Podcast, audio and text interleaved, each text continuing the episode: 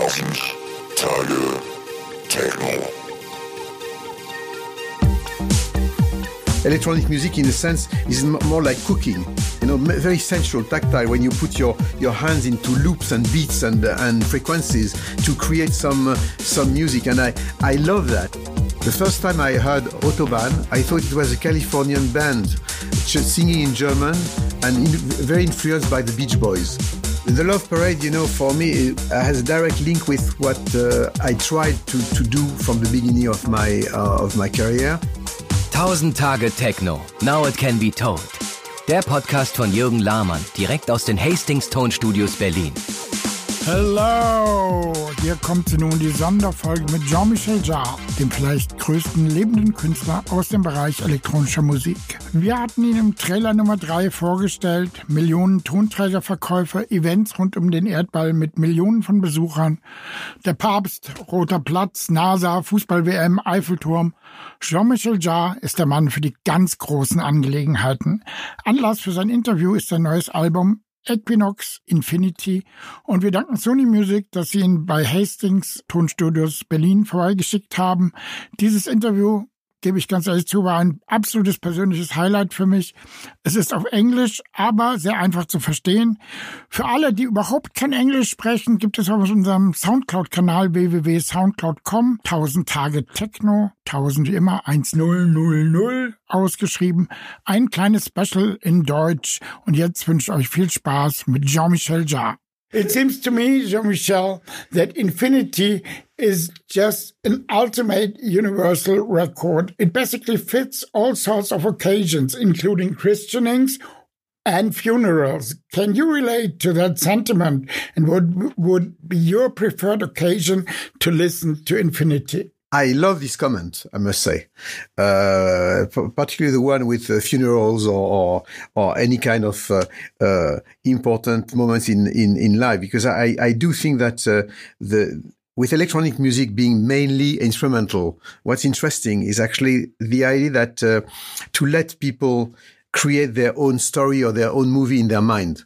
Uh, which I think is the most important thing. And I must say with this Equinoxe Infinity, this is actually what I try to uh, for the first time, I think that uh, I'm quite happy with an album I've done.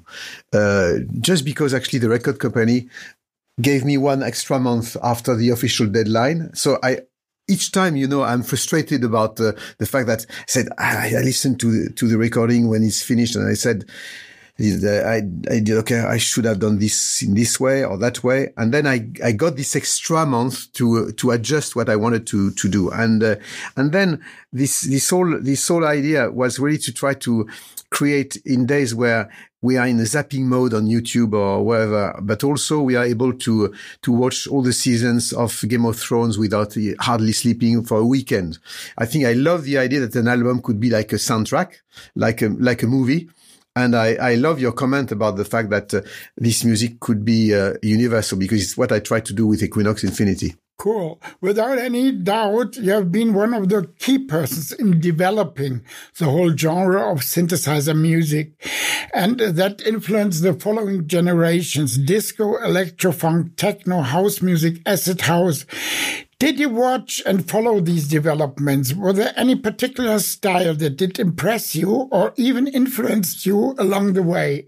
Yeah, of course. when I started, I was quite in, uh, quite uh, convinced that the 21st century would be the century of electronic music. I was convinced when I started that uh, uh, this genre would become major in the in the in, in the in the in the future, and uh, because it was the first time for musicians that we had the the possibility to to think music not only in terms of notes based on solfeggio, but but really uh, approaching music through sounds and having a kind of organic approach to sounds, you know, which is very strange with electronic music is still today you have out there some kind of preconceived ideas about the fact that uh, electronic music could be cold or robotic. And I always thought the reverse. I thought it's, it's less, much less intellectual than, uh, or cerebral or abstract than writing, uh, on a piece of paper, some notes uh, on a score and then giving this piece of paper to musicians to play the music you have in your mind. I, I, I love that. I mean, uh, no question about that. But I think that electronic music, in a sense, is more like cooking you know, very sensual, tactile when you put your, your hands into loops and beats and, and frequencies to create some, uh, some music. And I, I love that. And I think that, uh, uh, all these genres you were talking about, uh, talking about through time. I mean, for me, I, I feel much more in phase today probably than I was, uh, when I started where we were all I was considered as a kind of uh, crazy guy working with strange machines, even not considered even by by the rock people, uh, for instance, like uh, real instruments. So, so I, I think in in a way, uh, I think all these different subgenres of electronic music are part of the, of my family. Okay, just like you, Kraftwerk are considered pioneers of the movement of electronic music. How do you see their role? Is there any particular track or album that you see as a milestone that uh, you uh, that influenced you as well?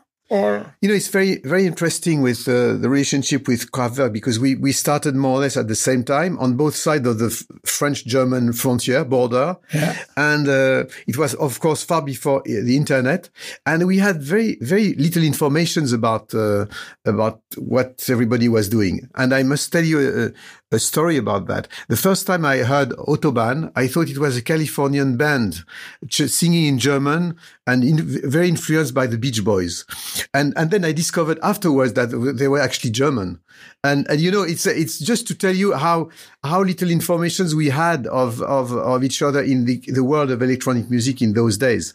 And I think, of course, uh, uh, for me, albums such as Autobahn and, and, and Radioactivity, I mean, uh, being really small at the same time as Oxygen and was, uh, have been, of course, a very uh, strong source of inspiration to me. And uh, with the idea also that, uh, and it's an interesting, I think, point that I would make a difference between the uh, German electronic music and French electronic music uh, at that time, and even later on, and even today. I think they, they with Tangerine Dream or Kraftwerk, they had a quite a cold and robotic approach of, uh, of, of electronic music, like even Tangerine Dream leaving the stage and letting sequences playing playing uh, uh, on their own uh, in a kind of apology of machines, where uh, where on on uh, on my side, I always had a much more impressionist approach to music, which is actually the difference between maybe French creative process and German creative process, where uh, I feel uh, from uh, uh, influenced by Ravel, Debussy, or you know all this kind of uh, impressionist painting, French painting. Where I mean, in days where um, the German uh, bands were very interested by by having this kind of very cold repetition, repetitive approach. I remember in my old days, I mean, first first the, my first album, I was obsessed that every sequence should be different, every sound in an, in an album should be not exactly the same as the previous one. I mean, to try to create this kind of soundscape. So it was actually, we, we had this discussion with Edgar Froese when, because I collaborated with, I've, I've been really privileged to collaborate uh, with him just be- before he passed away. It was the, the last uh, Tangerine Dream uh, uh track we we did actually on, on my electronica project called Zero Gravity. And he told me something very, very interesting saying, you know, we, we had, um, I thought actually they were even started before before me, and he said, "No, no, no. When you started before us, because actually we when we started, we were more into prog rock, and we went to electronic a little bit later. But I mean, having said that, it's a, it's a really. A, a, but we said we, we shared that this this idea about the fact that I always had kind of impressionist approach to electronic music, like Air or like people like Rone or even Gesaffelstein. I mean, we even if in, in more techno style, we we have this kind of um, of um, different approach. What makes actually German German art forms uh, and and French art forms quite complementary. I really like uh, the idea um, that we had like similar developments, which have been different in France and in Germany. For us, for example, Yello and Deutsch-Amerikanische Freundschaft have been very important. Did, did they mean anything to you? Of course. I mean, Yello has been also a great source of inspiration to me. You know, with this project I developed a few years ago called Electronica, the, the idea was to create to create uh, uh, collaborations and collaborative work with people I admire and linked to the electronic music scene and uh, and uh, uh, has been uh, have been a, a, very important source of inspiration to me. And of course, Yello is very high in my in it was very high in my wish list. And uh, I think they have, uh, you know, which is very important to to understand is actually electronic music at the beginning has nothing to do with uh, America, with jazz, blues, rock. It's a, it's something coming from continental Europe. It's coming from France, Germany, Italy with uh, uh, the first uh, art of noises in the beginning of 20th century with the theremin, with Russia. And it's really, really something coming from our heritage from uh, classical music, this long instrumental piece, nothing to do with the, the pop and, and rock concept of, uh, of the Anglo-Saxon world, even if they, they uh, later on, of, of course, produced a very, very, lots of very interesting artists. But originally, it's really coming from Germany and France, with Stockhausen on one side and Pierre Henry Pierre Schaeffer on the other side is coming over there. Is the reason why that the the German scene, electronic music scene, and the French music scene is so important all over the world uh, today. Yeah. Um, I agree totally. But we have one aspect we should talk about. Your music always has been very atmospheric and just beautiful. Techno uh, the style we like has had always a dirty industrial approach. It's not really your style of music, but do you enjoy it, the industrial sounds, and do you understand that type of music? Is it does it play a role for you, maybe as an opposite genre? No, but of course, I, I love it. You know, it took me some time to understand that whatever you do, you are who you are. And you know, I would dream to be Rammstein you know, to be to be a massive attack, you know. But I, I'm myself, and actually, I remember that I met uh, Fellini, the Italian direct, film director, at his end of his life, and he told me something that really made me think and a great source of inspiration. He told me, you know, Jean-Michel, I, I always thought for every movie that I was able to uh, uh, to do a totally different movie. And now looking back, I realized that I always did the same one whatever I do. And I think it's very true that about the fact that uh, whatever you do, I mean, if you, if you step back, the Beatles, Tarantino, uh, Houellebecq, uh, or uh, they all say, or Stanley Kubrick, or, or, or Coldplay, they all say, or Kraftwerk, they all tell you the same thing. They all say they're all doing the same song, the same movie, the same novel all over their lives. It's what we call style. And you can escape, whatever you do as an artist, you can't escape from your style if you have one electronic music always has been related to the clubs. And I mean, you're along for quite a while in the 60s, and the 70s, and the 80s, and the 90s. Was there ever a time where you enjoyed really clubbing, to go out to clubs, to discos? Always. Always. Still now, I, lo I love it. I mean, it, it, it all depends on the club and, and the DJ. But you know, uh, which is behind your question, there is something very important. Um, uh, you know, we today we not today but yesterday i would say uh, we we had to uh, when the emergence of djs we suddenly thought that electronic music was only made for dance floor which is not the case. When you when you when you created the love parade it's actually very very important to to to understand that even techno is not only for dance dance floor. You know you always have in all all all uh, music genres and mo uh, movements two sides. One is the hedonist side which is i mean having fun until the morning I mean dancing and and making parties and a more social or maybe darker side, which is the social, the social aspect of it. I mean, the, the techno coming from Detroit is also a kind of, uh, a, a, kind of uh, reaction against the, the, the Detroit, uh, I mean, falling apart, the whole industrial city just uh, being, uh, uh, I mean, dying. And I think that's, that's something very, very uh, important in electronic music is to check that uh, to see that actually you know you, you, you, you beyond dance floor beyond all this I mean electronic music is a major genre because also it's linked with technology. It's with with new technology. As artists of electronic music we are probably the closest artists today to be aware of uh, of new technology, of, of artificial intelligence, of uh, of um, of the relationship, the difficult uh, situation with technology, and, and the relationship with technology, with internet, with the dark side of the internet. The reason why I did a, a collaboration with uh, Edward Snowden, for instance, it's all all that because in our world of electronic music, whatever the genre is, we have this kind of privileged, I would say, or close relationship with uh, new technology, and it's what also uh, the clubbing world is is all about. Is actually a reflection of our society these days. Back in the days, um, when we talk about that political aspect, uh, were you aware that you had a large following in East Germany before the breakdown of the wall? Uh, you've been released on Amiga Records, which has been like the state record company of the GDR. Did, did, you have that in mind? Did you? Yeah, it took it took me a while to to realize that actually uh, even in Russia or in some Eastern countries, my in some countries my my albums my music was even forbidden.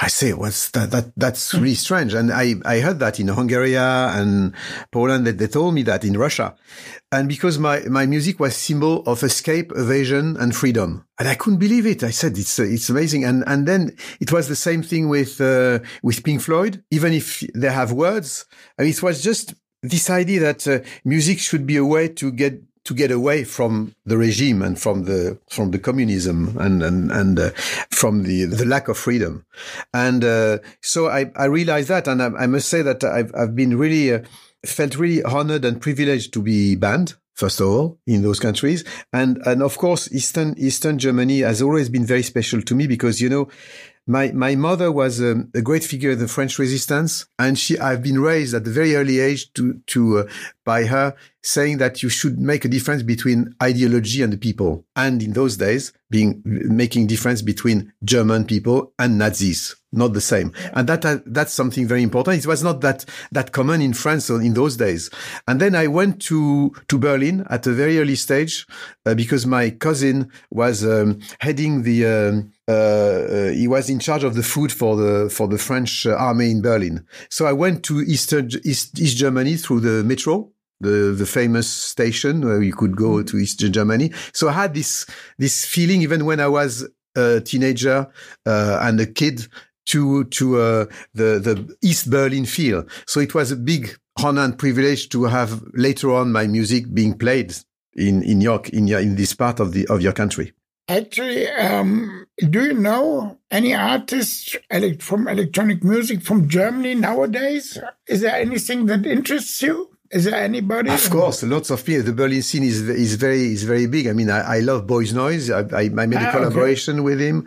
Uh, I, I I I love lots lots of different uh, kind of uh, com, kind of young artists. I, I really I really I really love. I mean, uh, the the Berlin scene is so so rich all the time. And you know, we're not saying enough that uh, the electronic music world owes so much to Germany not only in terms of musicians, but you know, if you take all the, the, the DAWs and the sequences we're using all over the world, Pro Tools, Steinberg, Avid, Native Instruments, they're all from Germany originally. And, and we know if you, if you take away the, the German equipment, will be orphans.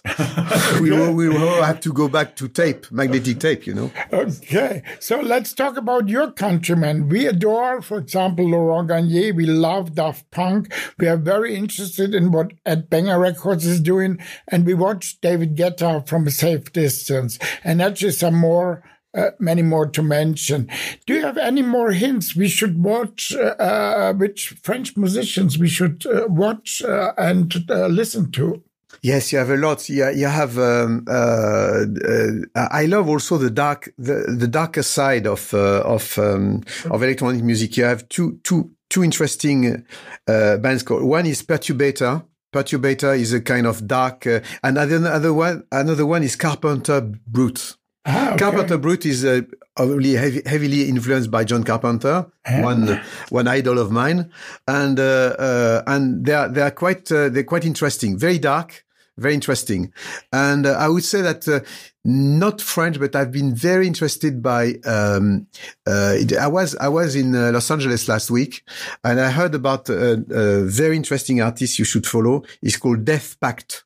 I don't know if you heard about him because he just did five tracks. Very, very interesting.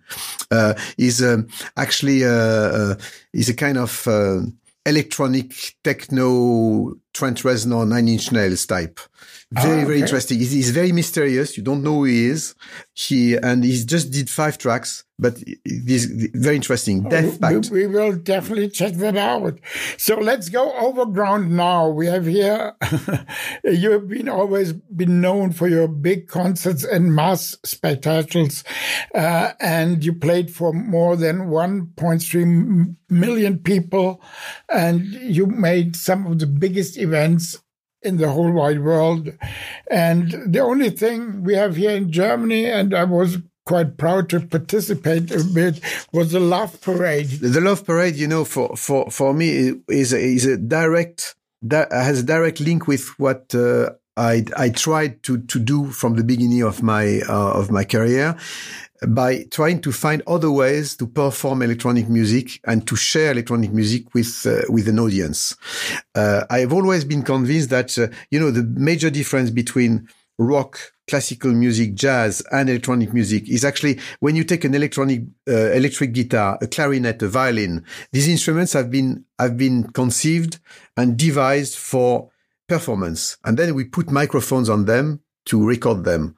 For electronic instruments, it's the, the opposite. We, we devise and design these instruments in studios and where, and then we had a major problem to share the, the perform electronic music and put these instruments on stage. So we had to find other ways to share the music, uh, with the audience with, uh, with electronic music. This is the reason why I, at a very early stage, uh, I've been, I think the first one really to, to integrate so much visual in my performances by giant projections and also going outside. I've always been convinced that electronic music uh, is made more for outside and outdoor situations.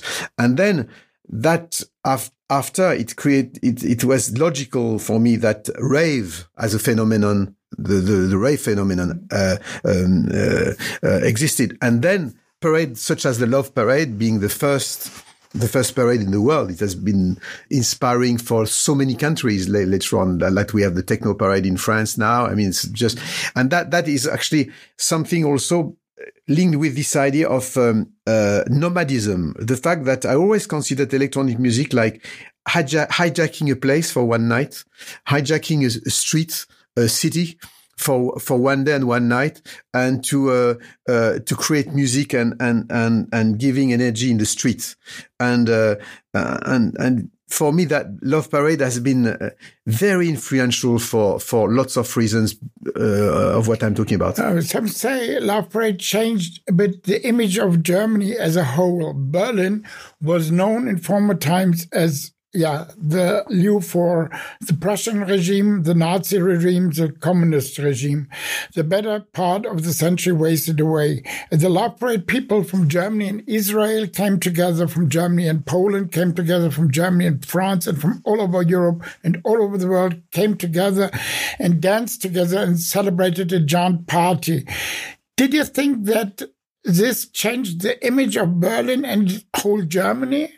Certainly so. And it's a very good point. And thank you for mentioning that because for me, it's something very important in my life. This, I decided that, uh, you know, it's, I've always been a very strong link with uh, Germany. And today my record company intentionally is based in, in, in, in Berlin.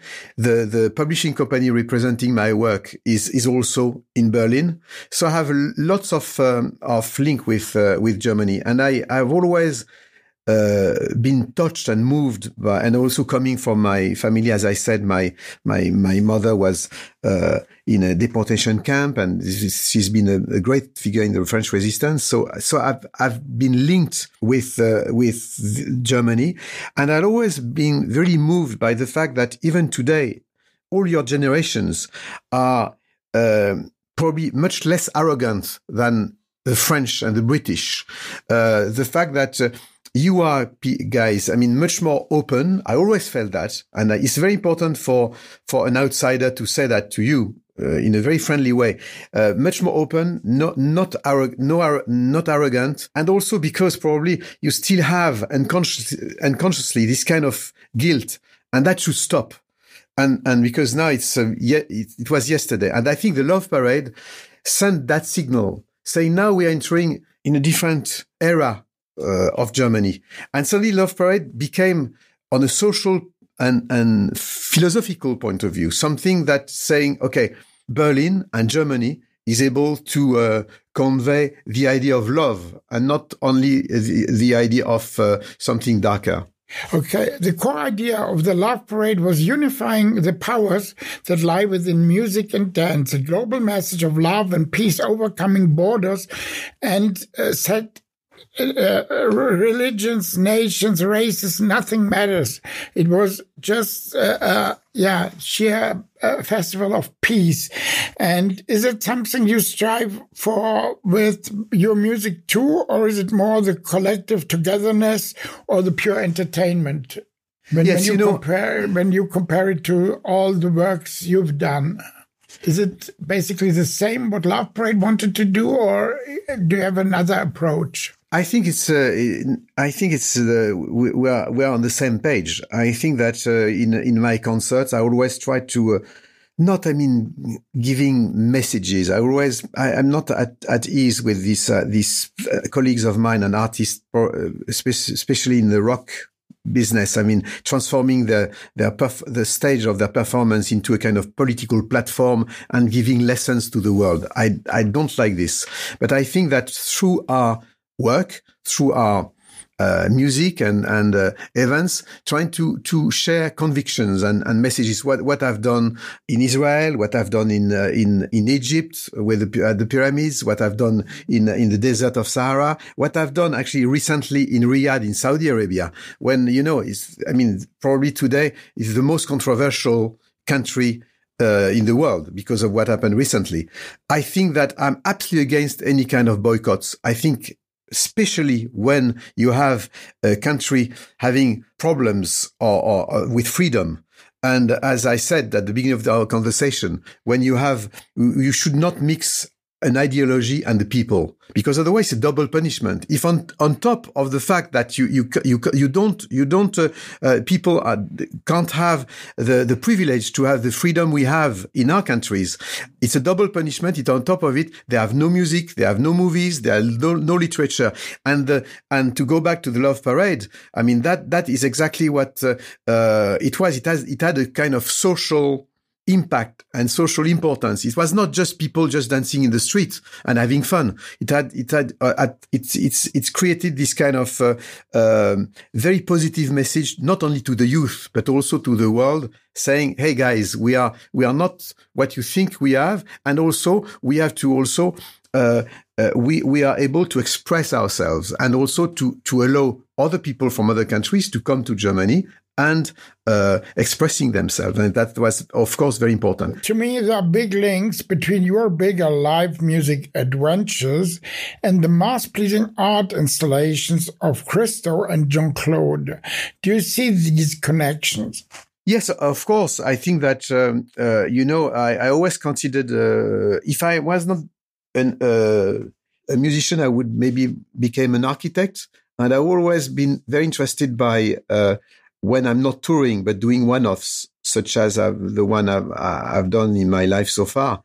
I mean, is is um, uh, between a concert performance and a like land art installation, like where hijacking one city, hijacking one uh, and and uh, for one night and transforming the environment for one night uh, is for me very very important for different reasons because actually you change the environment of of of, uh, of a city forever because for instance like the, the love parade the love parade where where where the love parade went through a street for instance that changed the street forever and it's what I like in a, in a concert by projecting giant images on on a building, for instance, because suddenly it's changing this place forever. And it's what, uh, in that sense, it's what Christo did also. Okay, to conclude this, if money and logistics didn't matter, what event would you like to do in your life as like the biggest thing ever made?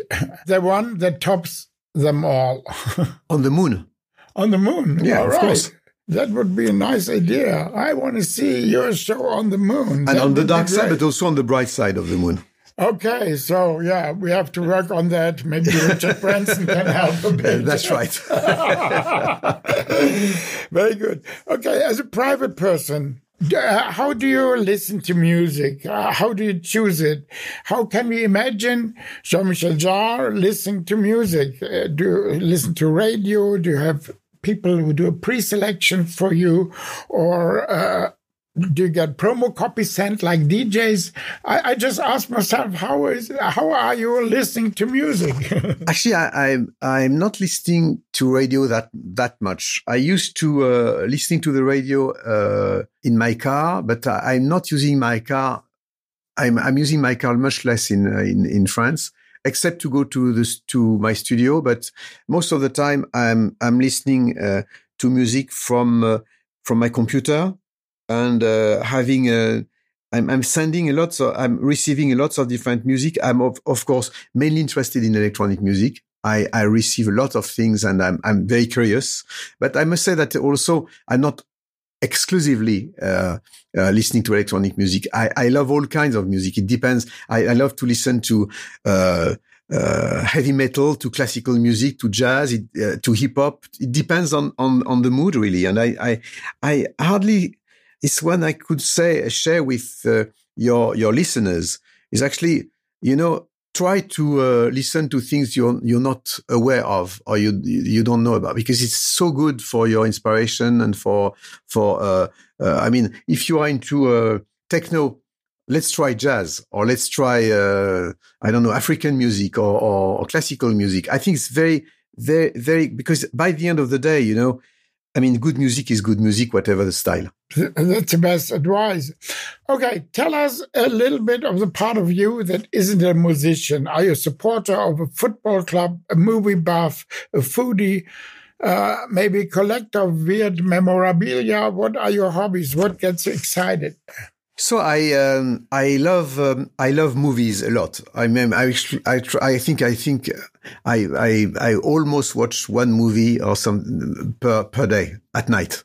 I love I love movies. I love I, I mean my biggest uh, inspiration, source of inspiration, have been from uh, uh, from movies. You know, I started uh, uh, electronic music just around when 2001 uh, Space Odyssey has been released. And uh, I remember that I, I saw this movie seven times every day. It's, uh, happened to me just once, once, but uh, this movie influenced me so much. So movies is is uh, is a lot. I I, I love also going to art galleries and museums. I, I, I'm very linked with uh, contemporary art, so I love that. Uh, each time I go to Berlin, I try to watch some galleries or things like this, for instance, uh, everywhere. And uh, otherwise, I, I also, of course, love football. We are. I'm very proud of my country uh, this year, of course. that, was and, next, uh, that, was my next, question. and uh, but I, I, must say that I'm a, I'm a big fan of the German team as well. I have big respect from from the German wow. team. Even if you didn't you didn't do that well, you you always do very well. And uh, we are we are we are always uh, afraid of uh, the German team historically in France. It's very funny because talking about football. One second, you know uh, the the German are always afraid from the Italian. The French are afraid of German. German. The uh, the Italian are afraid of uh, French. And and it's very funny that uh, actually you have sometimes difficult relationship in in terms of football with some countries, but it's not necessarily the same. It's like a cycle of fear. Yeah, exactly. cycle of fear. Very well put. Yes. Yeah. Yeah, that's uh, a very interesting aspect because when we talk about things that unify people, it's music and it's football. Yeah, the reason why we, we are uh, what very else close. do we have actually? Yeah. I think music and football equally where you go in the whole wide world, you can even when you have like uh, uh, uh, you only can three words in a language when you say yeah love. That's true. Toby is right. Love is one uh, more yeah but it's uh, it's rare to to make love in a stadium or you have to be a real exhibitionist you know? That that's for sure. Okay you've been always interested in the latest technical developments to produce music? And do you still follow the trends especially artificial intelligence, uh, or do you leave that to, to younger generation? I know I'm, I, I, don't have uh, that sense of, uh, that sense of time. I'm, I'm, uh, my, my, my next studio album is all about, uh, evolution of technology and artificial intelligence. For, for, for this album, uh, Equinoxe Infinity, I started for the first time in my life by, by the visuals, you know, for people uh, knowing electronic music, I mean, I, I thought this um, cover from Equinoxe, the first one, is my, one of the most iconic covers of the vinyl era with these strange creatures looking at you yeah. uh, that I was, uh, we were discussing just before this, the conversation in the other room. And uh, uh, I said, okay, these creatures, what happened to them later on today? And what would happen to them in 40 years from now. And these watchers, as I call them, for me are symbolizing the evolution of technology. People, I mean, the technology learning from, from us, watching us. And, uh, of course, this is what technology is, uh, is doing to us through artificial intelligence. And I'm, I'm very involved with artificial intelligence.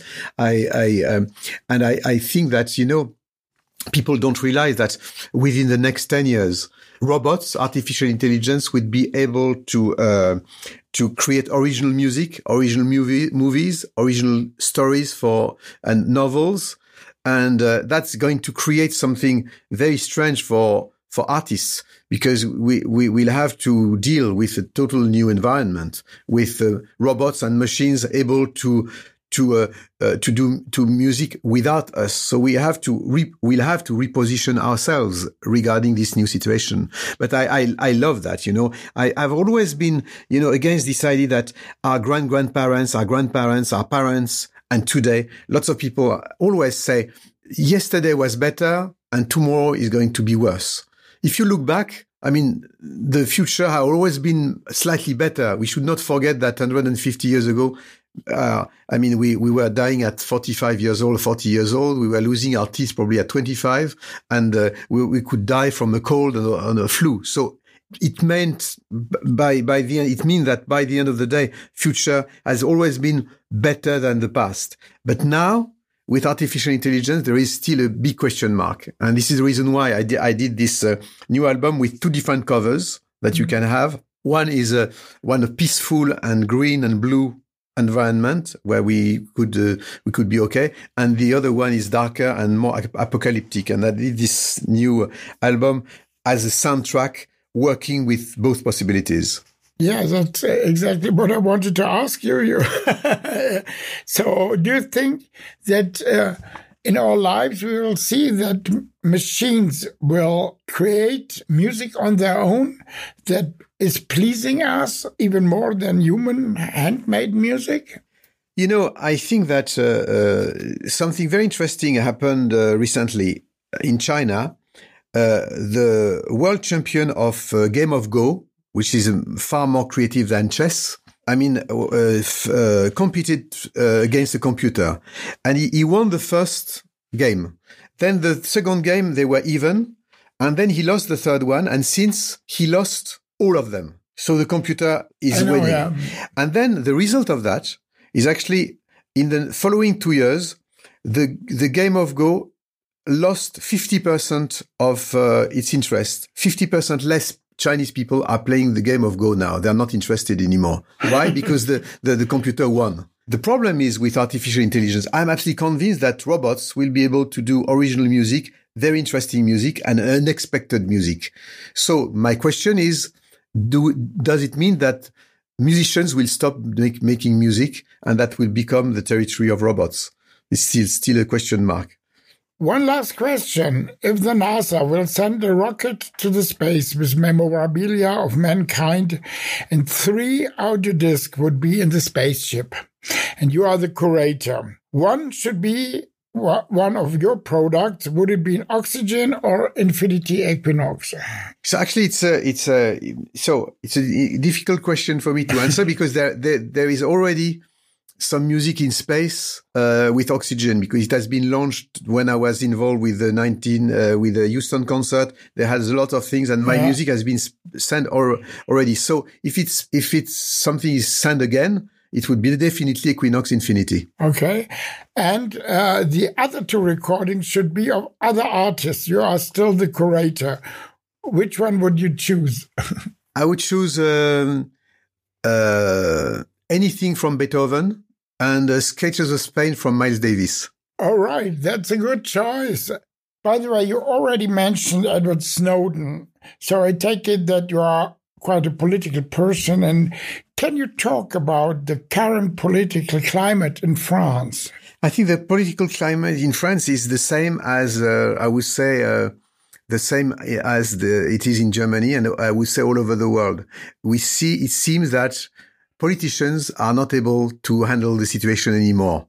It's not their fault. It's not because uh, one is good or better or worse. It's just because the world is evolving so, so much that I think that the whole structure of the way we considered politics so far is coming at an, at an end and we need something else. We thought that uh, with uh, Macron, it would be uh, the French president, it would be different. And we, there is a big disappointment in France because actually after one year, we realize that whatever he can do, the structure are still, uh, the structures are still the same. And uh, I think we we have, as citizens of the world, to think politics in a total different way. We have to, I mean, we we have to face and to understand that uh, we cannot just give an responsibility to the people we are electing because actually they are re- the reflection the reflection of our of ourselves. So we, we should, in terms of climate change, in terms of new technology, I, I'm convinced that we, we will be able to survive in the 21st century only if we can evolve in good faith and good intelligence with climate change and nature environment and artificial intelligence. These two elements are very linked together and we are not prepared to that. I mean, it's only through education that we'll be able to solve one of the major problems of the planet that n- almost nobody is talking about is demography. I mean, I remember that uh, that uh, uh, a good friend of mine, Commandant Cousteau, Jacques Cousteau, told me mm-hmm. one day uh, he said, you know, until 800 million people, I mean, the earth is made for 800 million people. Until 2 billion people, it's okay. But after 2 billions, we are too many in front of the same fridge. and I love this idea because it's absolutely true. And how to, to, uh, to think about uh, uh unemployment, the problem of migrants, when we'll be 10 or 11 million, billions we have to solve that. I mean, I, I've, I, I had this uh, discussion with uh, with Stephen Hawking. I mean, last year I received. I've been really honored to receive the uh, Stephen Hawking Medal in, in Norway and uh, for art and communication and, and science. And, and, and he was saying something very important. He said, you know, by the end of the 21st century, maybe we'll have to, to, to, uh, uh, leave Earth and to going to colonize, uh, another planet because it, it, it won't it won't uh, uh, for for because of environment because of demography we'll have we'll have to to to go somewhere else so it means that you know we should stop questioning our uh, I'm talking about in, in, democracy. I'm not talking about North Korea, but I'm talking about in our in our in our countries. We have as uh, as people from the social uh, society, we have to to think about thinking politics in a different way. Think about uh, and not having the kind of uh, uh, president becoming a kind of king and, and the kind of uh, people who are waiting uh, or prime minister. We are waiting, we are waiting from Angela and, and Macron and Angela Merkel, everything or from Trump or from Putin. And, and I think we should really reconsider how ruling our countries and and and with with more involvement of uh, of ourselves of a civil society. But in a way it's ironic that there is a second point about demographics. On the one hand the earth becomes overpopulated. On the other hand you have a big demographic gap in western countries which makes it hard to pay the pensions in the next 20 years. Yeah i think it's, it's the absurdity of of our system where, where we, we are at the same time we are, we are we know that demography is an issue and at the same time we are encouraging people having uh, being more and having more children and and and because uh, in a term in terms of economy it's the way it works. So it's the reason why i say that we have to to go into a total change. And this total change doesn't mean that we should we should not having uh, uh, fun. Uh, we should just be uh, i mean suddenly uh, not not using technology, not, uh, but, but actually we, just have to change our, our, our way. For instance, a very, very, uh, very common idea today is actually tomorrow if we replace energy from petrol to uh, solar energy or some other energies, it will change a lot in terms of how we we are spending energy and wasting energy on on on on the planet, for instance. But there is a lot of other of other uh, aspects we could really change easily if we if we as citizens, as private people, changing our mind. It's not a matter only because a lot of people could say, "Oh yes, but what what can I do?" You know, as one individual, okay, I can take care of my garbage and all that, but it's, that, it's not going to change everything. Yes and no. I think uh, that um, one of the biggest problems at the moment is the right wing popularism that is going across all the countries. And that is a big fear, a big uh, threatening to the European idea, for example.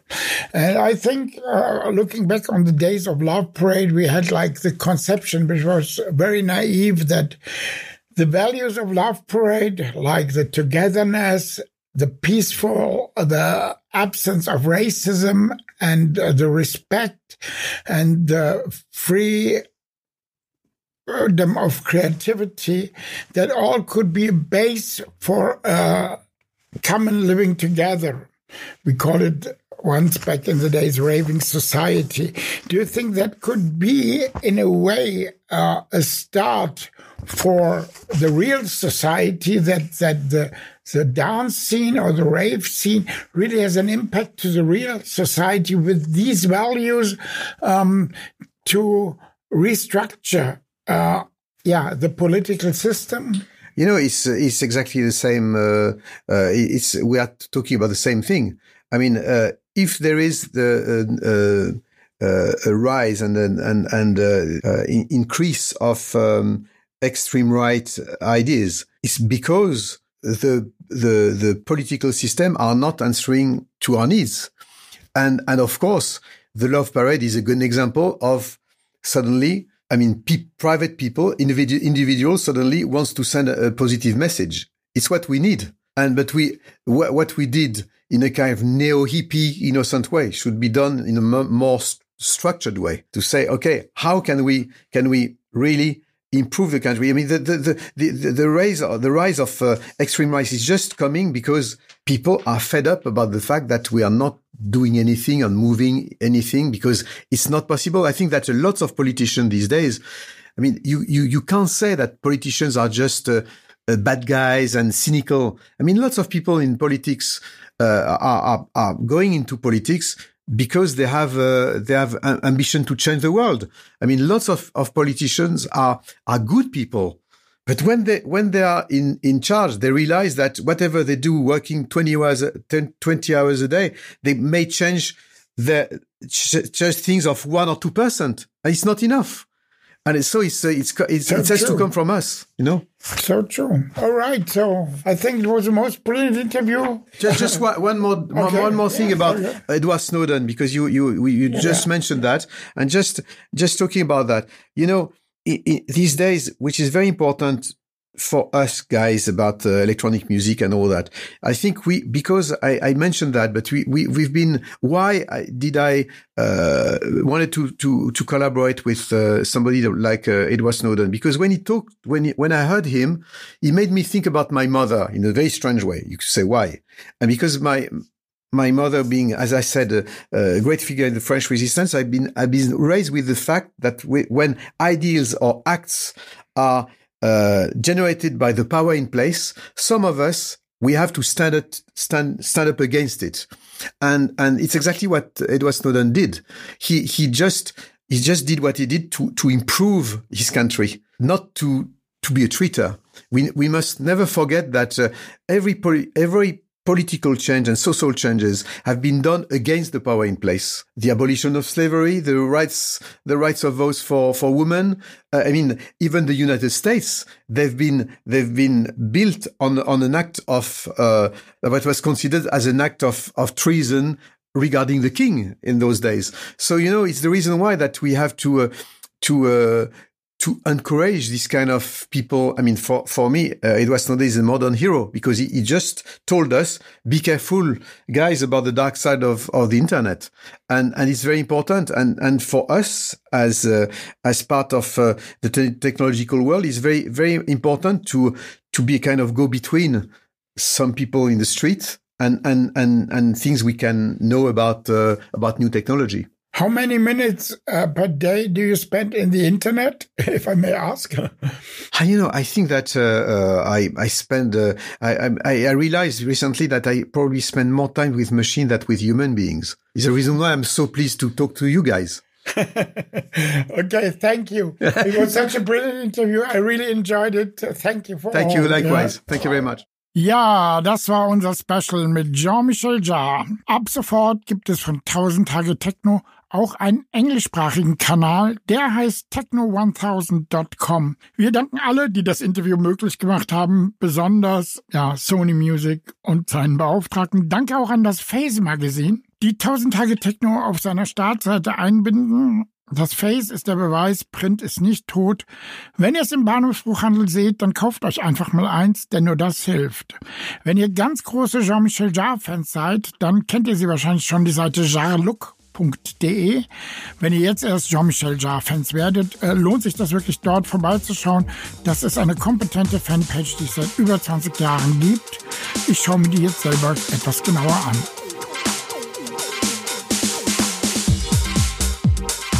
Das war eine Folge 1000 Tage Techno, dem Podcast von Jürgen Lahmann, direkt aus den Hastings Tonstudios Berlin.